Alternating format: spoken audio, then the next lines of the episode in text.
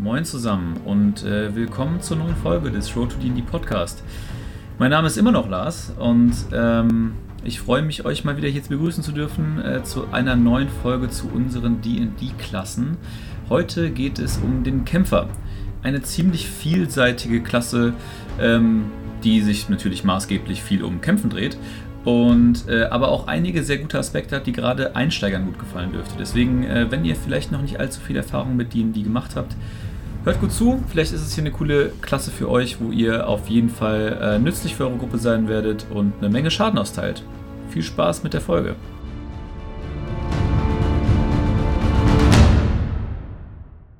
Moin zusammen und willkommen zu einer neuen Folge Road to D&D. Ähm, wie immer mit mir und äh, wie fast immer mit Christian. Fast immer. Fast immer. Nicht, dass es immer ist, aber. Am, am Anfang hast du geschwächelt. Ja. Aber ja. äh, mittlerweile hast du einen Lauf. Aber wir sollten uns auch mal wieder Gäste einladen. Hätte ich eigentlich Bock drauf. Das stimmt. Also wir haben ja schon mal gesagt, äh, wen wir da haben wollen. Also ähm, den Ministerpräsident NRW laden wir hiermit nochmal herzlich ein. Genau. Der hat aktuell meines Wissens nichts zu tun, äh, wenn ich ja richtig informiert bin. Ja, also zumindest macht er nichts. Dann lassen wir es mal so stehen. Genau, genau. Dann kann, aber wer kennt's nicht? Man ist einfach zu sehr in seinem D&D-Tunnel und kommt dann zu den wichtigen Sachen nicht. Und schwupps, hat ein ganzes Bundesland Corona. ja. Ah, gut. Ja, ja, Armin Laschet, der alte Dragon Slayer. Aber gut. Genau. Ja, ähm, äh, bevor wir starten, äh, heute soll es ja, äh, ich glaube, das haben wir in der letzten Folge schon kurz angesprochen, ähm, um den Kämpfer gehen, um die Kämpferklasse. Eine der wahrscheinlich gängigsten äh, D&D-Klassen, äh, die so gespielt werden, ähm, möchte ich eine kurze Anekdote nochmal erzählen, beziehungsweise einen kleinen, einen kleinen äh, Impuls geben, vielleicht für den anderen, einen oder anderen Spielleiter, aber vielleicht auch für den einen oder anderen Spieler, der es dann seinem Spielleiter vorschlagen kann. Denn ähm, wir hatten jetzt vor kurzem, ähm, um nicht zu sagen vorgestern, wir nehmen an einem Mittwoch, Dienstag auf, gestern hatten wir den Punkt in unserer D&D-Runde, dass einer unserer D&D-Spieler ähm, aus tatsächlich storytechnischen Gründen seinen äh, Charakter wechseln wollte. Und ähm, so eine ähnliche Situation hatte ich bereits auch mal in einer anderen Gruppe, dass äh, wir ähm, bei dieser Abenteuergruppe am Ende des Abenteuers, Abenteuers tatsächlich waren, dann mit einem anderen, in einer anderen Gruppenkonstellation weiterspielen wollten, auch mit einem anderen Spielleiter. Aber es für alle Beteiligten klar war, dass trotzdem diese Abenteuergruppe, mit der wir gestartet haben, auch nochmal weiter in ein anderes Abenteuer übernommen werden wird. Und da habe ich mich tatsächlich sowohl bei dieser Gruppe damals entschlossen, als auch bei diesem Spieler, der jetzt quasi seinen Charakter gewechselt hat, so kleine ähm, Einzelseitenabenteuer zu machen. Das sieht dann so aus, dass der Charakter oder die Charaktere, wie in dem anderen Fall, ähm, der existiert natürlich trotzdem in dieser Welt weiterhin, auch wenn er nicht in den Spieltagen vorkommt. Und der Spieler kann dann dem Spielleiter ähm, halt in, in äh, irgendeinem in einem Messenger eurer Wahl schreiben, was der denn vorhat zu tun innerhalb dieser Welt. Und dann gibt es wie so, gibt's wie so eine kleine, ähm, wie, man, wie man so früher kleine Ad äh, Videogame-Adventures gespielt hat. Also es, der, der Spielleiter schreibt dann quasi so ein bisschen, was dem Charakter widerfährt und stellt ihn am Schluss immer für, vor so eine sehr simplifizierte Entscheidung. Also ich mache das dann immer so, keine Ahnung, Charakter will einen bestimmten Gegenstand finden. Ähm, auf dem Weg dahin trifft er äh, einen, einen Charakter, einen anderen Charakter, äh, den der Spielleiter sich dann ausdenkt und dann gibt's halt irgendwie, kann er halt mit denen, den kann er den halt bekämpfen oder den überreden, ihm zu helfen oder einfach ignorieren. Und das sind dann so die drei Optionen, die man dann halt dem Spiel, als Spielleiter dem Spieler äh, zu, zu, als Option stellt. Und das kann dann ganz cool sein, weil der Spieler ver verliert diese Beziehung zu seinem Charakter nicht. Und ähm, man kann so ein bisschen so ein Parallelabenteuer spielen. Klar, für den Spielleiter ist das dann wieder so ein bisschen Aufwand, aber ähm, ich finde es äh, ich find's eine extrem interessante Geschichte und macht mir sehr viel Spaß, einfach so einem Einzel, so eine, so eine kleine Story für so einen Einzelcharakter einfach auch weiterzuentwickeln. Das hat natürlich dann nicht so viel mit irgendwie Würfeln zu tun und irgendwie mit äh, freiem, ha freiem Handeln permanent des Spielers, aber ähm, ist, finde ich, immer ganz, ganz witzig, muss ich gestehen. Voll. Und äh, finde ich auch nach wie vor ein cooles Konzept, um jemanden an D&D ranzuführen, der davon noch gar keine Ahnung hat einfach mal so ein Einzelspieler-Ding machen, um ihn irgendwie an die ganzen äh, Kampfszenen und alles, was man sich merken muss, ranzuführen. Ne? Unbedingt. Also ich mache das dann auch sogar tatsächlich so, um dann halt zumindest diese Würf diesen Würfelaspekt ähm, so ein bisschen drin zu haben. Also jetzt nur mal als Beispiel, ähm, äh, ne, ein, ein Zwerg hatte, das, das habe ich bei, beispielsweise für einen Kumpel gemacht, der einen Zwerg spielt, und dieser Zwerg war auf der Suche nach einem Reittier, hat auf einem Marktplatz eine riesige Ziege gefunden, die dann in einem ähm, äh, bei einem äh, auf, auf einem Wagen Äpfel gefressen hat von einem örtlichen Händler. Der Händler war natürlich daneben bei total am eskalieren und hat diese riesige Ziege angeschrien, angeschrien äh, und versucht da wegzuziehen. Und der Zwerg ist halt dann auf diese, auf diese Szenerie zugelaufen. Und habe ich dem Spieler die Option gegeben, okay, entweder du hast die Möglichkeit, den, ähm, äh, den, den Händler zu überreden, diese Ziege loszulassen oder in Ruhe zu lassen und ähm, kannst dann selbst mit dieser Ziege interagieren. Oder du hilfst dem, die Ziege da rauszuziehen. Oder du verlässt die Situation. Das kannst du natürlich, das, das geht natürlich immer. Und äh, auf diese ersten beiden Optionen, also den zu überreden oder die Ziege daraus zu ziehen, waren halt entsprechend auch Würfel notwendig. Also der eine war dann halt ein Wurf auf ähm, Überreden und der andere war dann ein Stärkewurf, glaube ich, einfach habe ich ihn da machen lassen. So dass quasi so ein bisschen dieser Würfelaspekt und dieser Zufallsaspekt da schon mitschwingt, aber äh, halt nicht so in einem Maße, wie es jetzt in einem normalen, äh, in einer normalen D&D-Runde der Fall wäre. Nee, klar. Aber ähm, wie gesagt, du kannst ja auch einfach so machen, dass du einfach mal, wenn du nur einen Kampf irgendwie in diese ganzen Szenerie vorkommen äh, lässt und jemand noch gar keine Ahnung von D&D hat, dann macht das ja schon mal Sinn, vielleicht den da irgendwie kurz reinzuführen. Und wenn es wirklich nur über eine Stunde ist oder so. Ne? Ja, also finde find ich, find ich super spannend. Also ist gerade für so ähm, für so Einsteiger-Abenteuer, sagen wir mal, äh, wir hatten es, glaube ich, in der, in der Weihnachtsfolge kurz umrissen. Man spielt halt irgendwie mit vollkommen unbedarften Leuten, die da mit dieser Thematik sonst nichts zu tun haben, beispielsweise der eigenen Familie. Und ähm, dann ist es natürlich gerade für den Spielleiter insofern schon anzuraten, sie möglichst nah bei der Hand zu nehmen und möglichst viel für die Spieler zu erzählen, weil sie nun mal einfach selbst nicht gewohnt sind, diese Geschichten mitzuerfinden, sozusagen. Das ähm, stimmt. Und sie dann in quasi in diese Situation reinzuführen, wo sie dann halt würfeln müssen oder Entscheidungen treffen müssen, aber ihnen klar ist, welche Optionen zur Verfügung stehen, sozusagen, und sie nicht komplett auf, vor dem weißen Papier sitzen, ähm, ist, ist eine super hilfreiche Sache und äh, da sind die Spieler meiner Erfahrung nach auch extrem dankbar dann für. Ja. Ja, aber auch sonst das Konzept jetzt, wenn man mal abseits vom äh, Ranführen daran geht, äh, ist es ja auch echt nett, wenn dann irgendwie ein ehemaliger ähm, Charakter dann später mal auftaucht. Ob jetzt als äh, NPC oder dann wieder von dem jeweiligen Spieler nochmal irgendwie in die Runde geworfen. Ähm, Finde ich immer einfach vom Flair was ganz Cooles so. Äh, unbedingt. Tatsächlich habe ich das auch, also ich habe das in der in der ähm, in dem Abenteuer mit diesem Zwergspieler, ähm, also mit dem Zwergencharakter, äh, so gemacht, dass der dann tatsächlich, der wollte dann irgendwie in die nächstgelegene Stadt und da irgendwie äh, Sachen für sich einkaufen. Aber gleichzeitig haben wir, wie gesagt, in dieser Gruppe in einer anderen Konstellation auch ein Abenteuer gespielt, der, die zufälligerweise in der gleichen Stadt stattfand. Also der, der Charakter wollte oder der Spieler wollte mit seinem Zwergencharakter nach äh, Tiefwasser, einer der größten Städte da in der Umgebung. Und dieses ähm, Abenteuer, was wir gespielt hatten, hat, hat ebenfalls in Tiefwasser stattgefunden. Und dann habe ich quasi seinen Zwergencharakter unsere aktuelle Abenteuerrunde treffen lassen. Ähm, okay. und, so, und so Geschichten. Äh, das, da kann, da gibt's schon lustige Sachen. Und äh, wie gesagt, also am Ende des Tages bleibt natürlich maßgeblich viel Arbeit wie immer beim Spielleiter hängen, weil der muss sich dann halt diese Geschichten ausdenken. Aber wenn man so ein bisschen äh, Spielspaß und Spannung beim Erfinden von Geschichten hat, dann ist das eine sehr, sehr coole Geschichte, finde ich.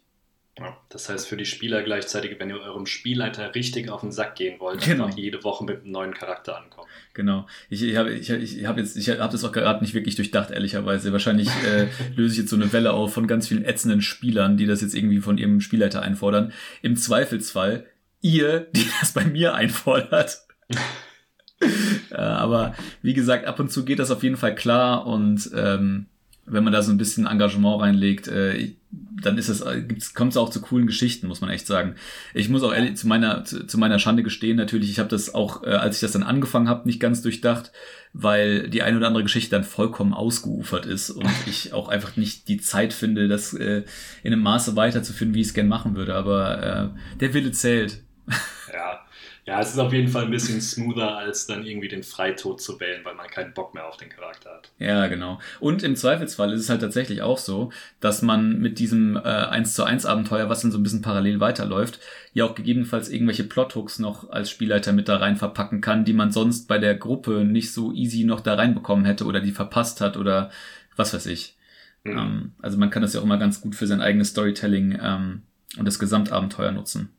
Mal sehen, ja. wie das in, dem, in unserem Fall funktioniert. Hoffentlich gut. Wie ja, immer. Ich, ich drücke euch mal die Daumen. ähm, ja, aber genug der Anekdoten. Es soll heute um den Kämpfer gehen. Wie du schon gesagt hast, um den am häufigsten gespielten, um die am häufigsten gespielte Klasse, würde ich fast sagen. Ist wirklich so, ne? Ja, ich glaube sogar hier im Buch steht drin, dass es so die ähm, die am häufigsten bzw. die vielseitigste Klasse im Hinblick auf äh, Angriffsmöglichkeiten ist, was ja auch ich, der Fall ist. Ich bilde mir ein, auf irgendeinem äh, merkwürdigen, äh, wahrscheinlich irgendwelchen Reddit-Threads oder irgendwelchen äh, merkwürdigen äh, Social-Media-Infografiken auch mal eine Statistik darüber gesehen zu haben, dass Menschenkrieger oder Menschenkämpfer äh, die am häufigst gespielte Rassen-Klassen-Kombination ist. Mhm. Ja, kann ich mir vorstellen, weil wie wir letzte Woche schon angesprochen haben, es lohnt sich halt immer, wenn man wirklich dann mal Multiklassen will, lohnt sich ein Kämpfer eigentlich immer, weil der auf Level 1 ähm, so eine gute Fähigkeit bzw. eine Auswahl von verschiedenen Fähigkeiten bekommt. Da kann man nichts falsch machen.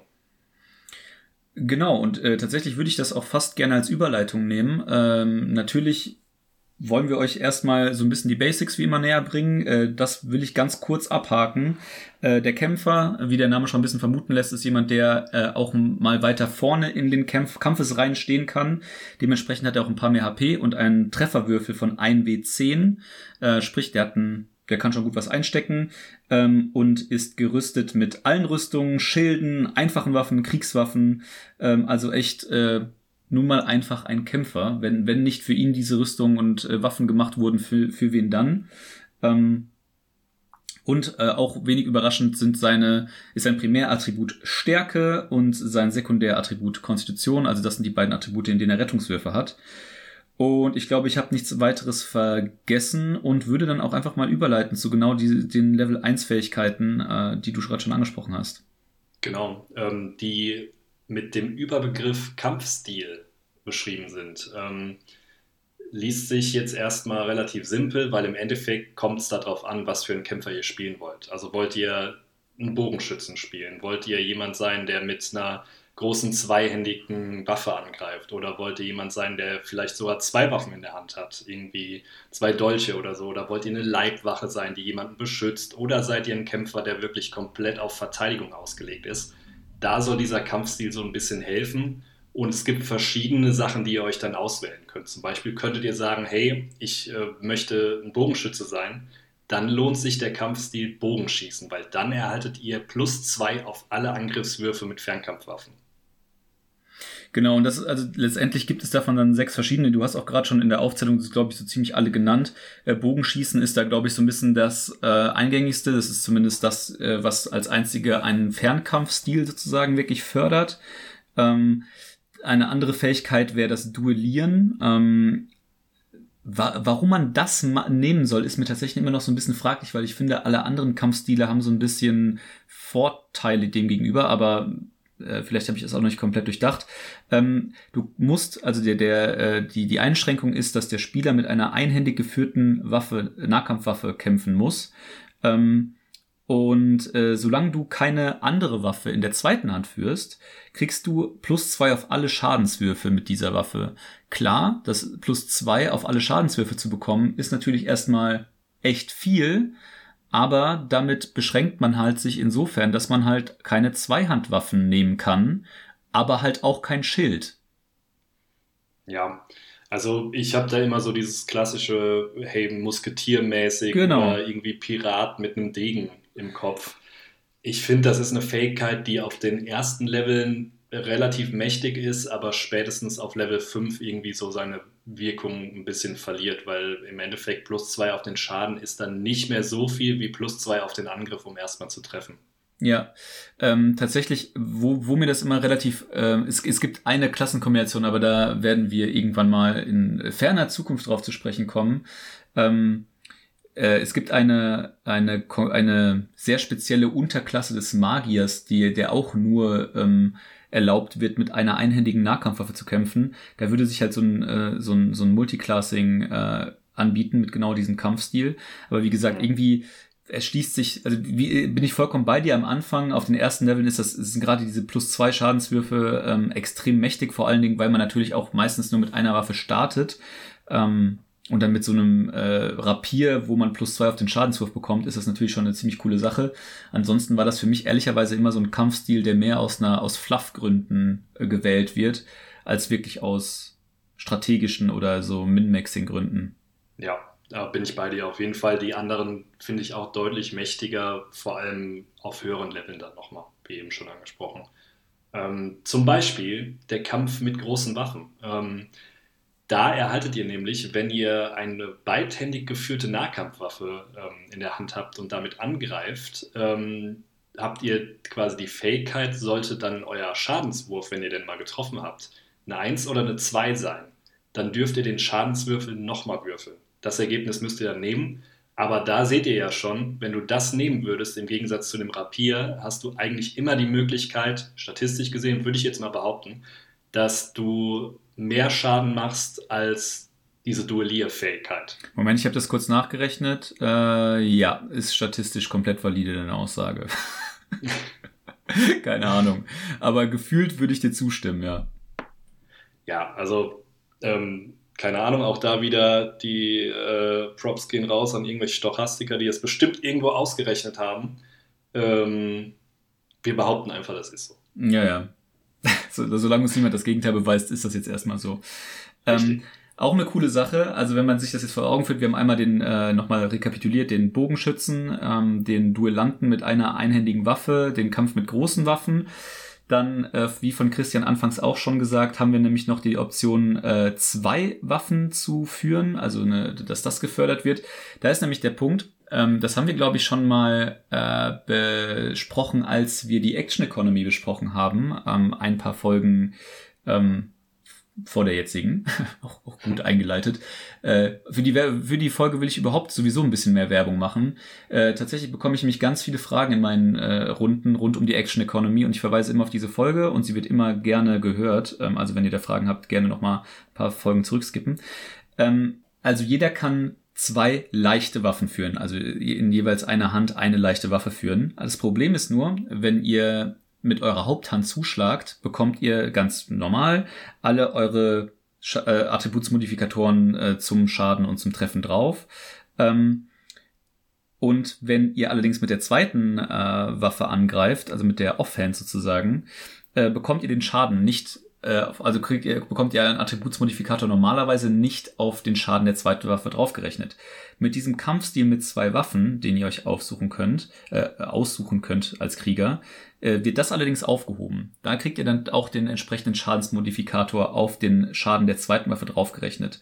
Ähm, Macht auf jeden Fall Sinn, ist eine sehr coole Sache, ist finde ich auch gerade für den äh, für den für den Einstieg sehr sehr cool, weil irgendwie so zwei Kurzschwerter zu haben ist äh, gerade am Anfang jetzt nicht so besonders unüblich, beziehungsweise würdet ihr durch die ersten Gegner auch ohne weiteres recht zügig an eine zweite Waffe kommen, also einen zweiten Dolch oder ein, ein Kurzschwert und dann ist das schon eine sehr sehr mächtige Geschichte. Das Problem bei der ganzen Geschichte ist immer nur, da auch noch mal der Hinweis auf unsere Action Economy Folge dass der Angriff mit einer zweiten Waffe immer eure Bonusaktion aufbraucht. Äh, dementsprechend äh, Vorsicht, wie ihr das einsetzt. Genau. Ja, ähm, ist im Endeffekt macht es für ähm, Spieler Sinn, die ein bisschen mehr auf Geschicklichkeit getrimmt sind, nicht unbedingt auf Stärke. Ja, würde ich auch sagen.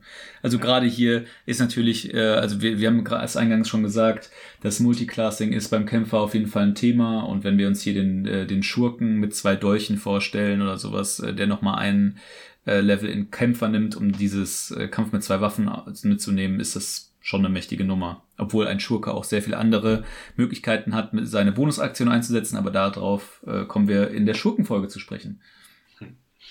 Ja, genau. Ähm es macht, wie gesagt, es macht für sowohl für Schurken Sinn, es macht aber auch zum Beispiel, finde ich, für einen Hexenmeister Sinn, den wir letzte Folge besprochen haben. Wenn derjenige dann noch das passende Talent dazu nimmt, dass er keine Gesten mehr vollführen muss für irgendwelche Zauber, dann kann das auch ganz schön mächtig sein.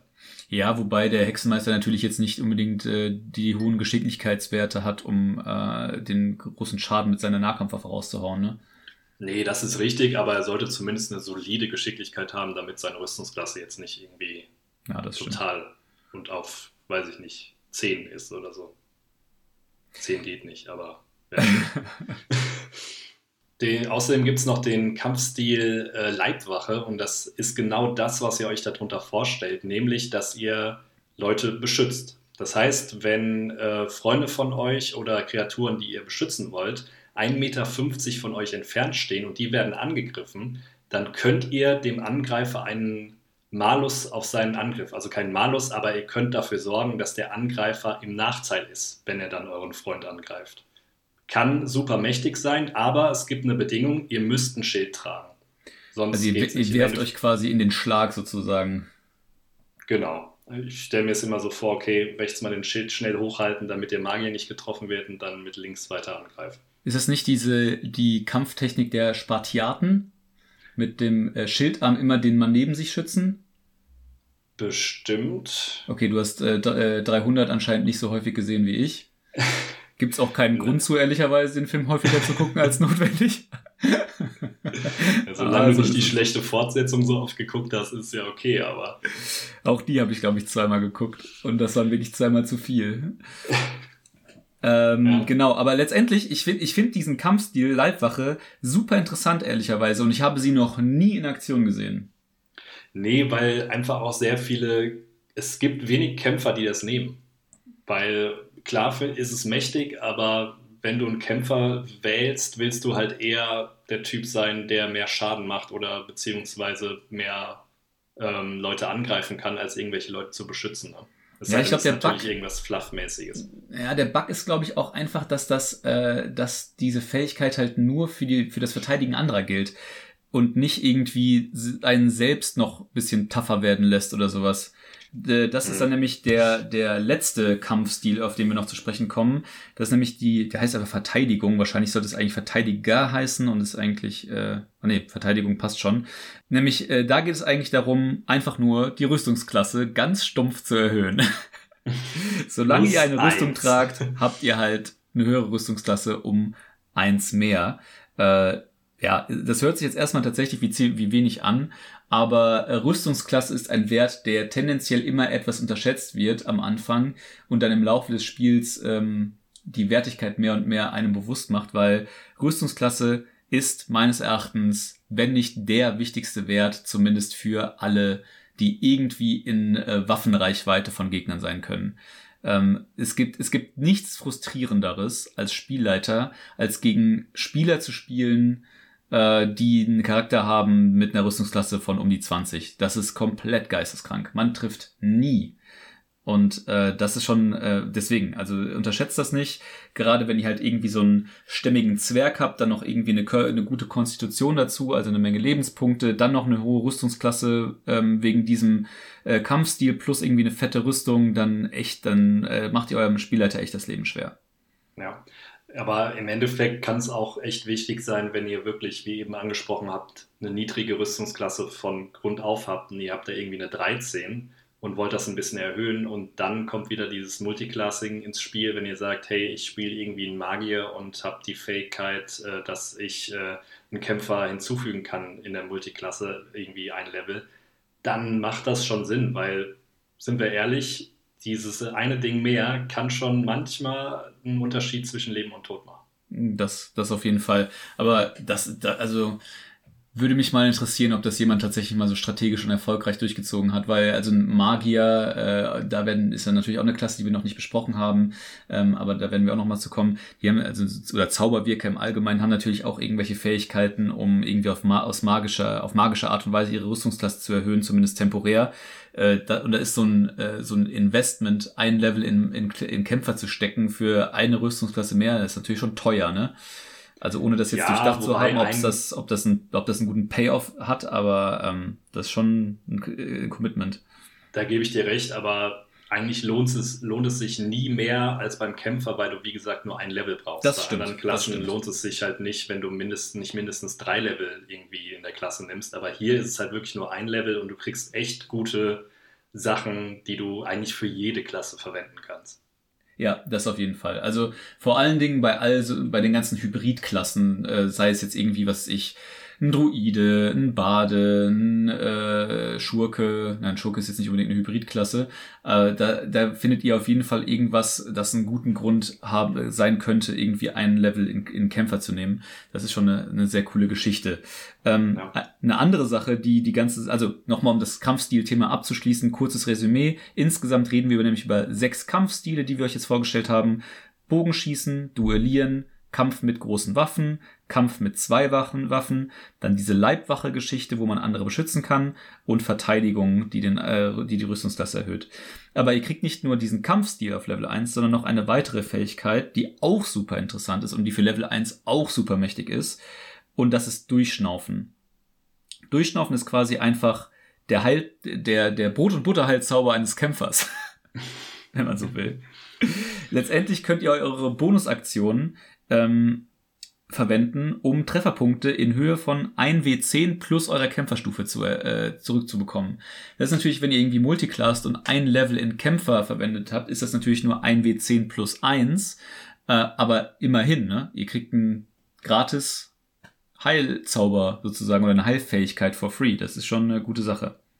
Ja, definitiv. Und das ist genau das gleiche wie mit äh, dem, wir sind übrigens durch mit Level 1. Äh, ich komme direkt mal schnell zu Level 2, weil das äh, relativ nah daran aufbaut. Da erhaltet ihr nämlich Tatendrang und da ist es so, dass ihr im Endeffekt zwei Aktionen anstatt einer ausführen könnt, beziehungsweise eine Aktion mehr. Ähm, kann gerade auf Level 2 schon ziemlich mächtig sein, weil angenommen, ihr steht irgendwie beim Endkampf und ihr wisst, oh, ich habe selbst nur noch äh, fünf Trefferpunkte irgendwie, der Gegner hat aber auch nur noch zehn und ihr greift an und äh, würfelt eine 8 und er ist nach euch dran, dann äh, denkt ihr euch auch so, oh, die zwei hätte ich jetzt schon gern noch äh, darunter bekommen an Trefferpunkten, aber ihr könntet dann ja den Tatendrang einsetzen und einfach nochmal angreifen und ihm so die Chance nehmen, nochmal anzugreifen. Oder zusätzlich äh, könnt ihr machen, dass ihr nochmal durchschnauft und äh, nochmal ein paar Trefferpunkte für euch sammelt. Also es sind wirklich so Fähigkeiten, wenn es brenzlig wird, sind die echt Gold wert. Ja, man muss sich halt vor Augen führen, dass ähm, ein zweiter Angriff, also beziehungsweise ja, ein, ein zweiter Angriff ansonsten für Kämpfer wie auch Barbaren oder was auch immer erst ab Level 4 oder 5, meine ich, äh, zur Verfügung Fünf. steht. Ja. Äh, genau. Und äh, dementsprechend da einfach mal so, zumindest für einmal so eine komplette Aktion zu haben, einfach so äh, pro, also einmal pro lange Rast wohlgemerkt, ähm, ist schon einfach echt echt game-changing. Also, wenn man sich dann mal so den, den Kämpfer anguckt, den man dann auf Level 2 hat, dann hat man echt halt so einen Dude da stehen, der jede Rüstung und jede Waffe tragen kann, äh, seinen Kampfstil ausgewählt hat, damit schon echt potenziell sehr, sehr gute Boni bekommt, sich selbst heilen kann und nochmal eine zweite Aktion pro lange Rast oder einmal pro lange Rast ausführen kann. Das ist schon wirklich ein, ein tougher Guy. Also, das muss man schon echt sagen. Hm, absolut, ja. Und ich würde auch gerade mal noch einhaken, weil wir es sonst jetzt immer in den letzten Folgen am Ende gemacht haben, aber ich würde gerade mal schnell über die Attribute sprechen, weil ähm, bei der Klasse ist es wirklich enorm wichtig, dass ihr so ein gewisses Gesamtkonzept, bevor ihr die äh, Klasse erstellt, beziehungsweise euren Charakter vor Augen habt. Also im Endeffekt entweder Stärke oder Geschicklichkeit sollte das höchste Attribut sein. Je nachdem, ob ihr einen Bogenschützen wählt, wäre natürlich Geschicklichkeit das beste Attribut. Wenn ihr Kampf mit zwei Waffen macht, auch Geschicklichkeit. Wenn ihr aber zum Beispiel Kampf mit großen Waffen wählt, dann macht es natürlich Sinn, die Stärke am höchsten zu pushen. Also ihr müsst euch schon vorher im Klaren sein, hey, was für einen Kämpfer spiele ich, wie möchte der angreifen und wie möchte er agieren im äh, Gesamtumfeld. Und was halt auch noch wichtig ist, Konstitution ist als Kämpfer nie verkehrt. Ja, unbedingt. Also das, das ist, äh, glaube ich, generell eine Sache. Ihr werdet, also außer ihr, ihr spielt wirklich einen sehr distanzierten Bogenschützen, werdet ihr in keinem eurer Rollen äh, dem Nahkampf entgehen können. Äh, und ihr werdet auch mal hier und da mit äh, Angriffen behagt werden. Davon könnt ihr ausgehen. Und ehrlicherweise solltet ihr das auch forcieren, weil ihr seid auf jeden Fall mit eurem Trefferwürfel von 1W10 ähm, ein bisschen standfester als eure ähm, Schurken, Druiden oder Magier-Gruppenmitglieder. Äh, äh, besser, ja. die greifen euch an als eure Kumpels. Das stimmt. Und man muss auch mal dazu sagen, ähm, auch an alle Spielleiter da draußen, ähm, die Monster sind nicht dumm und greifen meistens den Stärksten an. Das wäre auf den ersten Level meistens der Kämpfer. Deswegen lohnt sich Konstitution auf jeden Fall. Übrigens, ein gutes Buch habe ich äh, entdeckt auf äh, Amazon. Ähm, The Monsters Know What They Are Doing. Ähm, äh, ja, so ein, das habe ich tatsächlich auch schon mal gehört. Ja, ist so ein kleiner Guide, wie sich verschiedene Monster verhalten würden, eben, wenn sie angreifen oder wenn sie angegriffen werden und so. Ziemlich cool. Ja, äh, das ist auch etwas, was man, äh, was ihr jetzt auch ja irgendwie mehr und mehr lernen musstet. Äh, also die Gruppe, in der auch Christian, also in meiner Gruppe, wo auch Christian als Spieler mit dabei ist als Spieler, ähm, sind jetzt alle auf Level 5. Und ähm, das ist halt so ein, auch bei den meisten Abenteuern so ein Bruch, wo auch die, die, ähm, die Monster echt mehr Fähigkeiten haben und auch äh, ja immer mehr, immer mächtiger werden. Ähm, und da macht es natürlich auch vollkommen Sinn, dass äh, auch strategisch ausgebildete Gegner dabei sein können. Also sei es jetzt irgendwie eine irgendwie gut ausgebildete Stadtwachen oder Soldaten oder was auch immer, die natürlich nicht einfach nur stumpf auf den ersten Rennen, den sie sehen, sondern auch selbst über irgendwelche Kampftaktiken nachdenken würden. Ähm, und da kann sich die Gruppe nicht darauf verlassen, dass nur weil der Kämpfer am, an vorderster Front steht, er auch der ist, der alles abbekommt. Also es ähm, muss da so ein bisschen nachzudenken und äh, auch zu überlegen, wie der Gegner reagieren wird auf das, was man tut, ist auf jeden Fall anzuraten, auf späteren Leveln. Ja, einfach mal. So der Durchschnittsgoblin, jo, der wird sehr berechenbar agieren. ja, das stimmt. Aber einfach mal so einen Charakter wegschleifen oder so und von der Gruppe schnell entfernen. Dann äh, ja. ist das Kampfgeschehen auf jeden Fall deutlich spannender als einfach, äh, okay, ich greife an, ich greife an, ich greife an, ich greife an. Ja, ja, ja. Also da auch nochmal, äh, ich, ich wiederhole mich da heute sehr, sehr viel, aber äh, keine, keinerlei Reue. Ähm, denn äh, das alles, was in der Action Economy Folge gesagt wird, gilt ja nicht nur für die Spieler, sondern auch für jedes Monster. Jedem, jedes Monster hat genau die gleichen Möglichkeiten, wie auch die Spieler Dinge zu tun. Äh, und dementsprechend kann ein Monster genauso die Spieler packen ähm, oder umstoßen oder äh, seine Bonusaktion ver äh, verwenden, um einen äh, Gelegenheitsangriff zu bekommen und was auch immer. Also seine Reaktion, nicht seine, Bonus äh, seine Bonusaktion. Ähm, genau, also das sich immer vor Augen halten. Gut, äh, wir sind aber etwas abgeschweift ähm, und haben euch jetzt ja die ersten beiden Level des Kämpfers erklärt, aber bekanntermaßen wollen wir euch immer die ersten drei Level erklären, weil auf Stufe drei bei den meisten Klassen die Unterscheidung in die Unterklassen ansteht und so auch beim Kämpfer. Genau, und da gibt es zumindest beim Players Handbook drei Stück. Ähm, haben alle so ein bisschen unterschiedlichen Fluff. Ähm, bis auf den ersten würde ich behaupten, der relativ stumpf ist, wie die Rüstungsklasse schon. Aber nichtsdestotrotz auch gar nicht so übel im Gegensatz zu manch anderen Unterklassen. Das ist nämlich der Champion. Ähm, hat auch wieder verschiedene Fähigkeiten auf verschiedenen Leveln. Wir stellen euch natürlich jetzt erstmal nur das bis Level 3 vor. Und auf Level 3 erhält er einen verbesserten kritischen Treffer. Ähm, ist im Endeffekt relativ simpel ihr erzielt auch mit einer 19 kritischen Treffer. Also nicht nur mit einer 20, sondern mit einer 19. wirklich ganz simpel erklärt, aber genau das ist es. Und man darf es halt auch wirklich nicht unterschätzen. Ne? Also es ist halt wirklich äh, eine maßgebliche statistische Verbesserung für die Wahrscheinlichkeit, dass ihr jemanden kritisch trefft und ein kritischer Treffer tut halt einfach derbe weh. Äh, das ist äh, schon wirklich eine, eine gute Sache.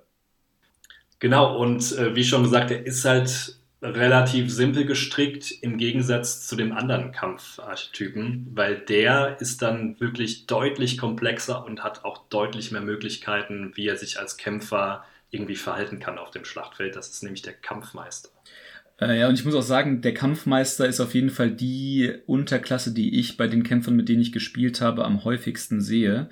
Ähm, Wahrscheinlich, weil sie nochmal so eine neue Ebene an Individualisierung mit sich bringt. Äh, warum das so ist, äh, komme ich jetzt sofort zu.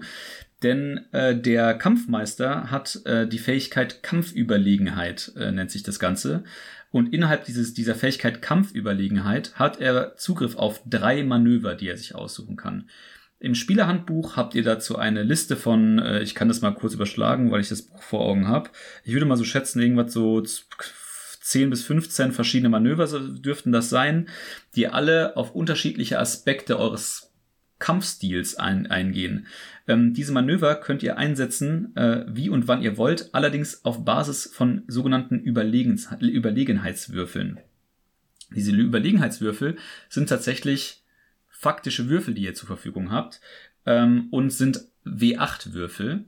Und diese W8-Würfel könnt ihr dann entsprechend einsetzen, um eines dieser Manöver zu auszuführen. Und ähm, nach einer langen Rast kriegt ihr alle diese äh, Über Überlegenheitswürfel wieder zurück. Ähm, sprich, ich, äh, ich wähle jetzt mal äh, beispielhaft einfach ein Manöver aus, äh, von denen, die man sich aussuchen kann, äh, beispielsweise parieren.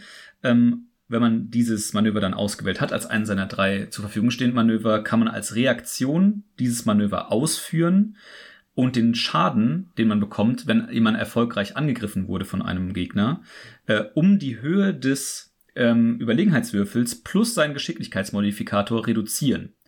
Das ist natürlich ziemlich großartig, insbesondere der Fakt, dass man damit warten kann, bis man den Schaden kennt und ähm, dementsprechend kann man halt äh, sich überlegen, okay, gerade wenn man halt irgendwie kritisch getroffen wird oder ähnliches, äh, dass man hier ein bisschen tankiger wird, weil man halt einfach mit diesem W8 plus, was auch immer dann der Geschicklichkeitsmodifikator ist, ähm, den Schaden einfach zu reduzieren. Sehr, sehr coole Sache. Wie gesagt, äh, Manöver gibt es einige und äh, einige von denen machen jetzt auch nicht so mega viel Sinn meines Erachtens, aber ähm, sie geben halt auch nochmal so ein bisschen den, den äh, den zusätzlichen Twist für eure Art, diesen Kämpfer zu spielen. Ja, das ist, ähm, wie du schon sagst, es gibt manche, die machen deutlich mehr Sinn als andere. Ähm, aber auch da, und das ist genau das, was ich eben angesprochen habe, ähm, seid euch wirklich bewusst, welchen Kämpfer ihr spielen wollt, weil wenn ihr dann den Kampfmeister nehmt, dann macht es schon Sinn, diese Manöver wirklich auf euren Spielstil und auf euren Kämpfer beziehungsweise auf die Attribute und die eben angesprochenen auf Level 1 auf den Kampfstil dass das äh, aufeinander einzahlt, weil ähm, wenn ihr jetzt einen Kampfmeister spielt, der irgendwelche Manöver nutzt, die euch aber bei eurem Spielstil gar nichts bringen, dann ist das verschenkt und ihr erhaltet erst wieder auf Level 7 die Möglichkeit, zwei neue Manöver zu wählen. Deswegen schaut, dass es passt und ich denke aber, es ist auch nicht schwer, weil im Endeffekt nee. steht immer relativ dabei, was es ist und was Sinn macht. Genau, und äh, viel, so, so ein paar Sachen, muss man auch sagen, sind ähm, jetzt nicht spielentscheidend, aber ähm, können, also sind auch sehr pers persönliche Präferenzen, die da mitschwingen.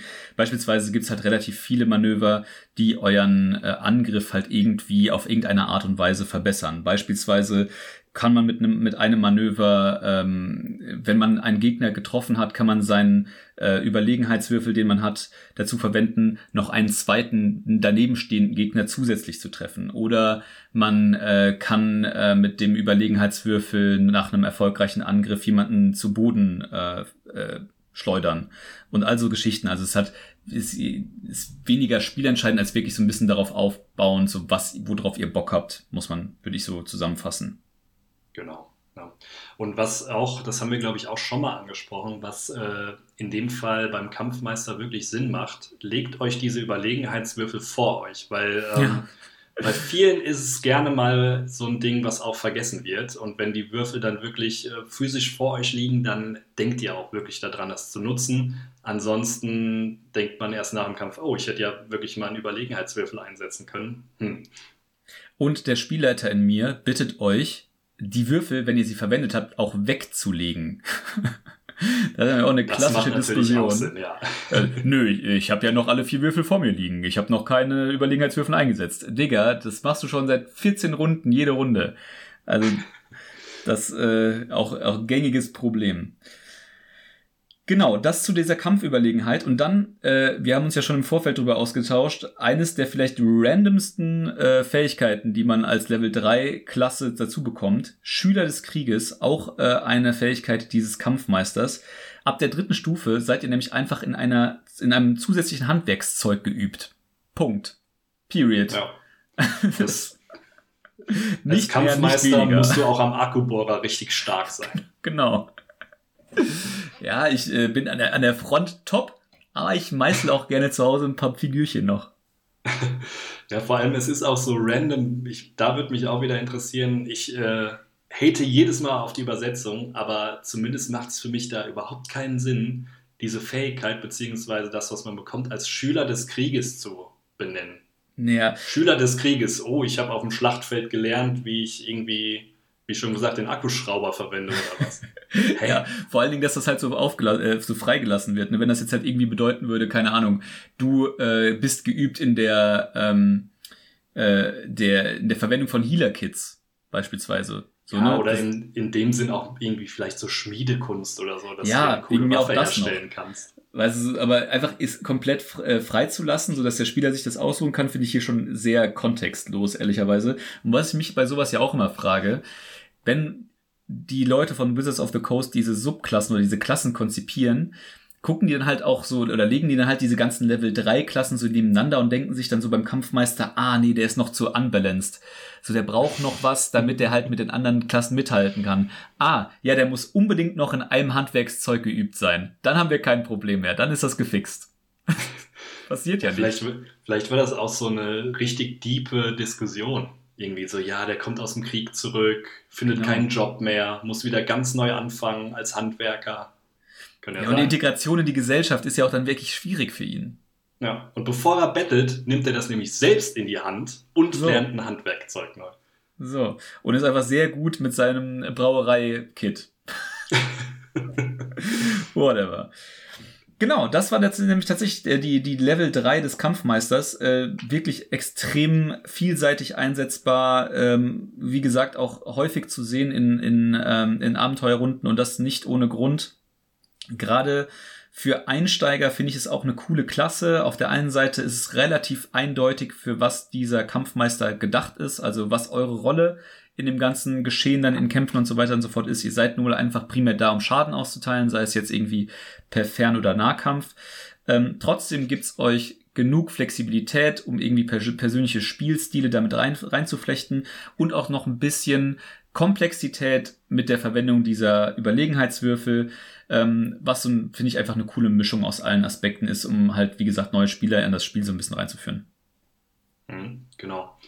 Ja, und die dritte Unterklasse steht so ein bisschen komplett konträr zu den anderen Unterklassen. Ähm, das ist nämlich auf Deutsch der mystische Ritter.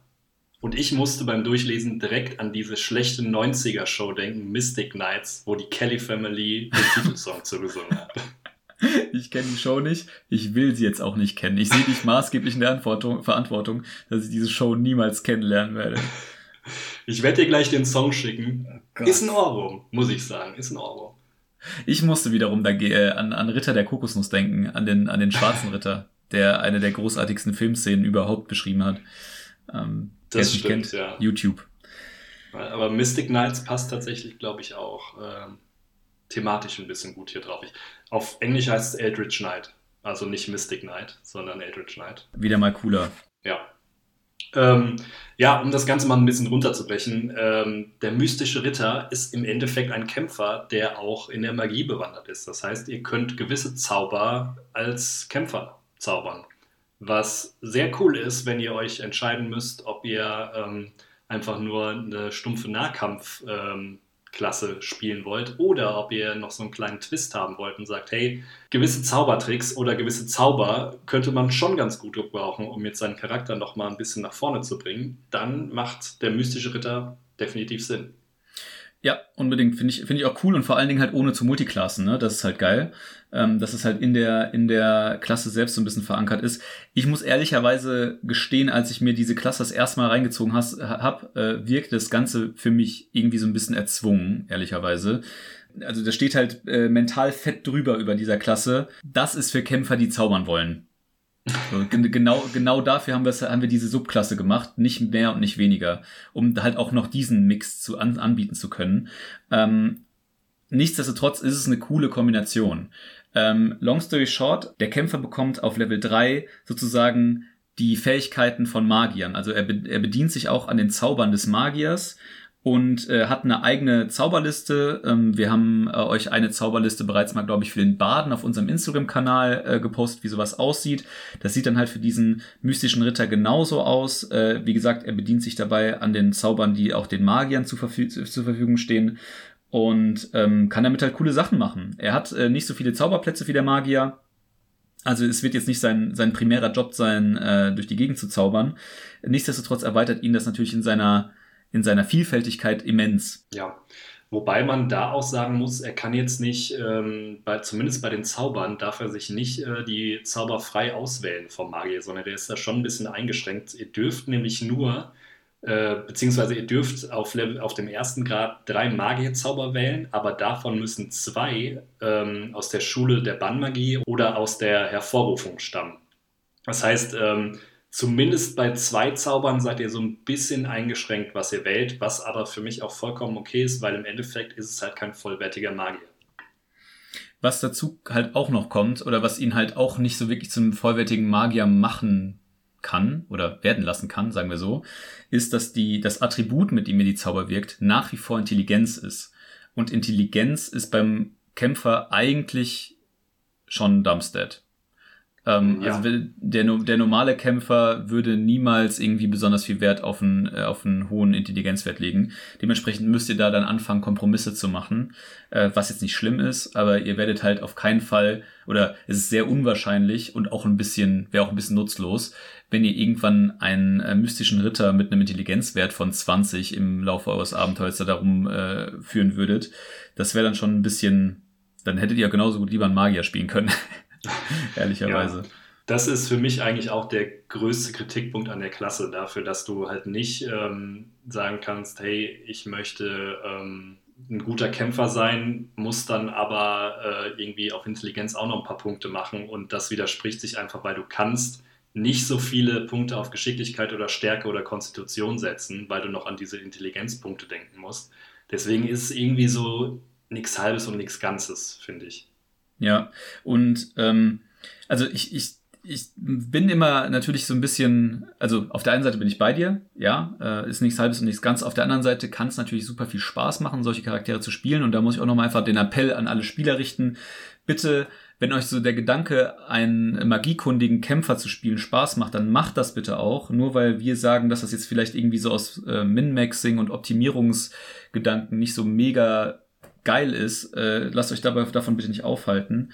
Äh, wir tatsächlich spielen auch in dieser Runde, von der ich eben schon sprach, genau mit einem mystischen Ritter. Das ist, äh, das macht ihm auch super viel Spaß und der spielt es auch ziemlich großartig. Ähm, deswegen, das kann schon eine coole Sache sein mit einer, mit äh, einer Menge Fluff, äh, wo man coole Sachen drumherum machen kann. Ähm, ja, unbedingt. Genau. Ähm, ja, also im Endeffekt gibt es dann zumindest zu den Zaubern nicht mehr viel zu sagen. Ähm, wie du schon gesagt hast, ist ähnlich wie bei anderen zauberwirkenden Klassen. Man kann sich bestimmte Zauber aussuchen, nur halt mit dem äh, Ding, dass man äh, aus gewissen Schulen die Zauber aussuchen muss. Und ähm, Intelligenz ist in dem Endeffekt das äh, zauberwirkende Attribut was ihr aber als mystischer Ritter auch noch hinzubekommt, ist die Waffenbindung auf Stufe 3. Die Waffenbindung heißt nämlich, dass ihr eine Stunde verbringen könnt mit einem Ritual, in dem ihr eine Waffe an euch bindet. Und das hat dann den Vorteil, wenn ihr euch an diese Waffe gebunden habt, ihr könnt euch insgesamt übrigens an zwei Waffen binden, ähm, dann kann euch diese Waffe nicht mehr aus der Hand geschlagen werden. Es sei denn, ihr werdet bewusstlos. Was echt gut sein kann, vor allem, wenn ihr dann wirklich Gegner habt, die ein bisschen intelligenter sind, wie wir eben schon angesprochen haben. Ihr könnt die Waffe einfach nicht verlieren. Und, wir haben es letzte Woche auch schon angesprochen, ihr könnt diese Waffe immer in eurer Hand erscheinen lassen. Also die teleportiert sich im Endeffekt in eure Hand rein. Gleiche Situation wie letzte Woche bei der Folge, ihr seid gefangen oder ihr habt die Waffen abgenommen bekommen. Da ist sowas echt Gold wert. Ja, ja, auf jeden Fall. Also letztendlich, äh, ich, ich, ich tue mich immer so ein bisschen schwer damit, das zu bewerten, weil wenn ich mir meine Abenteuer so angucke, äh, die ich bis jetzt gespielt habe, ist noch nie eine solche Situation vorgekommen, wo ich mir gedacht hätte, yo, das ist jetzt einfach der Moneymaker für genau diese Fähigkeit. Ähm, und jetzt sitzt ihr äh, waffenlos im Knast und jetzt kommt der mystische Ritter äh, mit und kann sich seine Waffe wiederholen aber ich kann mir diese Situation halt einfach sehr gut vorstellen. das ist es halt. Ja, das stimmt. Ja, oder es kann ja auch sein, dass ihr irgendwo rein müsst äh, und die Waffen abgeben müsst. Irgendwie zu einem. Ja, das, das, das ist realistisch, glaube ich. Das kann, das kann ja. häufiger vorkommen.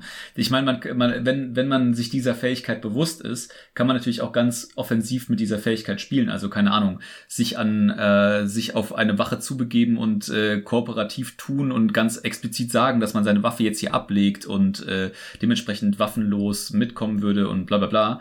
Äh, das kann man ja auch aktiv einsetzen. Da muss man ja nicht immer auf irgendwie den nächsten vermeintlichen Schachzug des Spielleiters warten.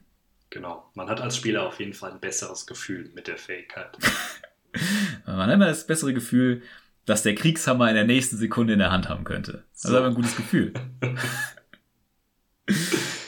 Genau, und damit haben wir tatsächlich äh, den Krieger schon, ähm, oder den Kämpfer, ich sage immer Krieger, den Kämpfer schon äh, in seiner in seiner ganzen Pracht beschrieben. Äh, einer, wie gesagt, der, der Klassen, die für Einsteiger besonders gut sind, finde ich, weil es, wie gesagt, äh, gleichzeitig ist euch klar, was ihr machen sollt. Gleichzeitig habt ihr aber auch äh, gute Individualisierungsfähigkeiten und eine gewisse Komplexität, aber nicht zu viel. Also es schon, gibt schon ein gutes Balancing so her.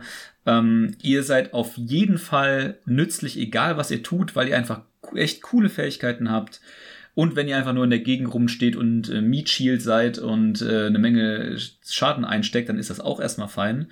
Ähm, kann man quasi nichts falsch mitmachen. Also es gibt echt wenige Aspekte dieser Klassenkombination oder Konfiguration, wo ich sagen würde, yo, das ist kompletter Bullshit. Ähm, probiert's auf jeden Fall aus. Ja, sehe ich auch so. Also im Endeffekt, äh, ich glaube, wir hatten, bei welcher Folge hatten wir es denn? Äh, der, die am einfachsten zu spielende Klasse der Kämpfer ist auf jeden Fall oben mit dabei. Ja, das denke ich auch. Also, äh, aber ich glaube, aber was natürlich immer sozusagen ist, nur weil nur weil Klassen einfach zu spielen sind, sind sie jetzt nicht dumm. Also das ist jetzt, äh, man kann Kämpfer schon sehr geschickt einsetzen, finde ich.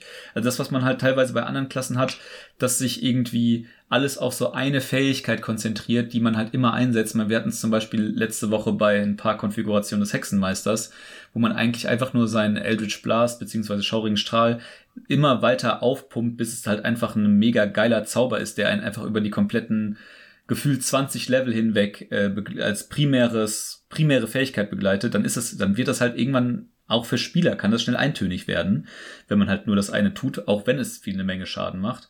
Aber beim Kämpfer habt ihr einfach eine Menge coole unterschiedliche Fähigkeiten, die ihr einsetzen könnt, äh, die ihr taktisch gut nutzen könnt, die ihr ja in der, keine Ahnung, äh, Vorbereitung für den Kampf gut nutzen könnt. Das ist schon eine coole Sache. Ja, genau. Es wird auf jeden Fall nicht langweilig. Zumal ähm, man muss auch dazu sagen, bei gewissen Untertypen äh, kann man dann auch einen anderen Kampfstil auf höheren Level bekommen nochmal zusätzlich als zweiten Kampfstil. Das heißt, es bleibt nicht immer beim gleichen Kampfstil und ihr könnt euch auch auf höheren Leveln so ein bisschen in eine andere Richtung entwickeln. Genau. Äh, und ja, damit sind wir auch schon am Ende der heutigen Folge. Wir sind auch schon wieder ungefähr bei einer Stunde. Ähm, haben, wir, haben wir ganz gut durchbekommen, glaube ich. Ähm, ich denke auch. Und damit machen wir dann tatsächlich mit einer weiteren extrem mächtigen Klasse meines Erachtens nächste Woche weiter. Und zwar dem Kleriker. Da freue ich mich schon ein bisschen drauf. Ich bin großer, großer Fan. Meines Erachtens die, also für mich persönlich spannendste Zaubererklasse. Ja, ich finde es nicht die spannendste, aber ich finde es auf jeden Fall die mächtigste Zauberklasse, würde ich behaupten. Und ähm, außerdem ist da äh, die meine persönliche liebste Unterklasse auch noch mit drin. Also äh, wir werden eine Menge zu unterhalten haben. Ich bin schon, äh, ich lege mich schon jetzt darauf fest, dass wir die Stunde sprengen werden mit der Folge, nächste Woche. Äh, aber äh, ja, wird, wird spannend, wird cool. Freue ich mich drauf. Ja, same hier. Wir hören uns nächste Woche. Bis dahin, ciao. Ciao.